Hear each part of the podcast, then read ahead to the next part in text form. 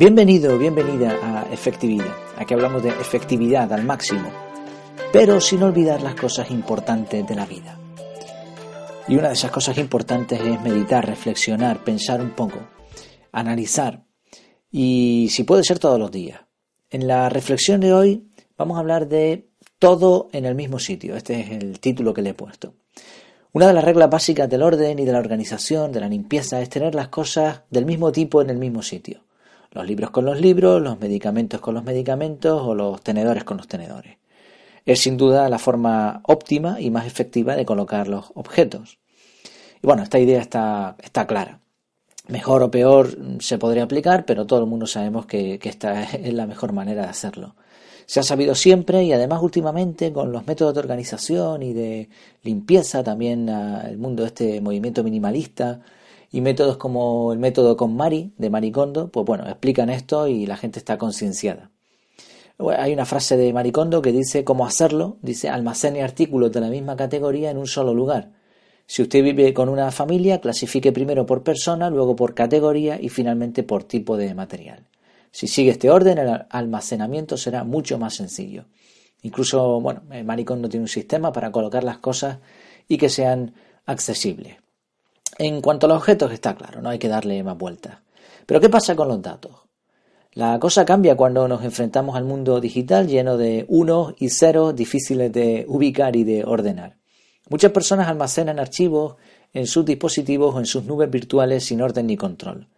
El problema no es grave siempre y cuando pues cataloguemos o nombremos, le demos un nombre correcto a los archivos para quizá después con una simple búsqueda encontrarlos.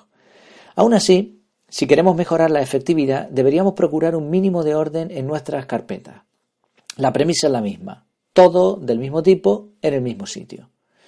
Si no, corremos el riesgo de convertirnos en un diógenes digital y llenar de basura nuestros dispositivos.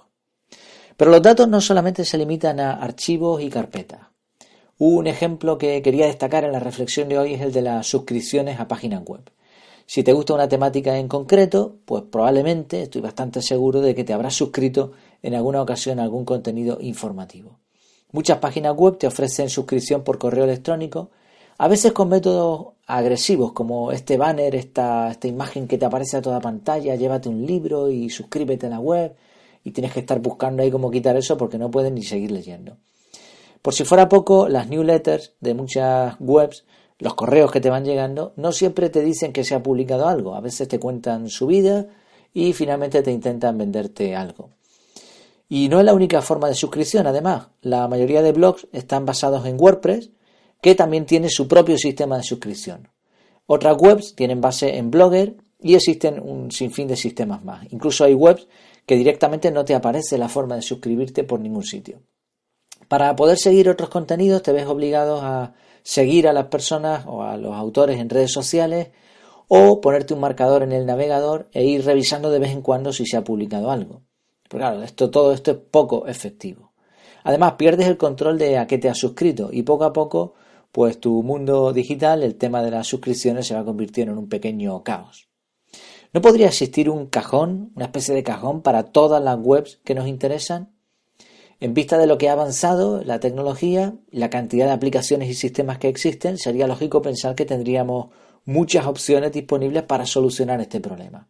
Pero no, al contrario. Y peor aún, algunos sistemas que funcionaban, como Google News, eh, Google News no funcionan ahora mismo en España y en otros países, y Apple, que bueno, parece que también tiene pensado potenciar este servicio, de momento no lo tiene disponible. Aún así, para fanáticos de la efectividad, como espero que seas tú, existen algunas pocas opciones. Una interesante sería la aplicación Flipboard. Otra, algo más compleja que a mí no me termina de convencer, es Refind. Creo que se pronuncia así. Pero quería hoy recomendarte una que a mí me ha ido muy bien y que me ha ahorrado mucho tiempo y de momento estoy encantado con ella. Es Feedly.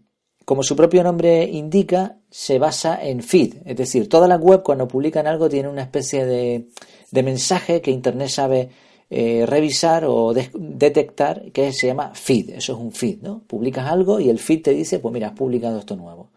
La aplicación está en inglés, una aplicación de todas formas muy intuitiva, muy fácil de usar, es multiplataforma, tiene Eh, lo puedes ver en la web o también en, una aplicación que te descargas.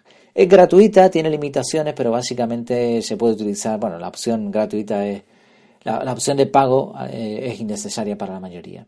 Y lo que hace, pues eso, es detectar, capturar el feed de cualquier web. Puedes poner el, el nombre de la página o su dirección URL, te suscribes y a partir de ahí te va a avisar cuando publique algo nuevo. Puedes organizar carpetas, dejar para leer más tarde un artículo, fijarlo y algunas opciones más, todas ellas bastante cómodas. En la página web en efectividad.es te dejo una imagen, también un tutorial que encontré en YouTube que está bastante bien y también te dejo un botón para que te puedas suscribir, si te parece bien, pues a esta misma web, a efectividad o a la que a ti te parezca oportuno. Sea como sea, la reflexión de hoy viene un poco a decir que deberíamos ser más conscientes y cada vez más de que lo digital es real, es tan real como lo físico. Le decimos muchas veces virtual, pero, pero no deja de ser otra cosa más que ocupa nuestro tiempo. Así que si quieres ser efectivo, debes buscar métodos que te permitan ahorrar minutos de vida. Como decía Lord Chesterfield, cuida los minutos que las horas se cuidarán por sí mismas.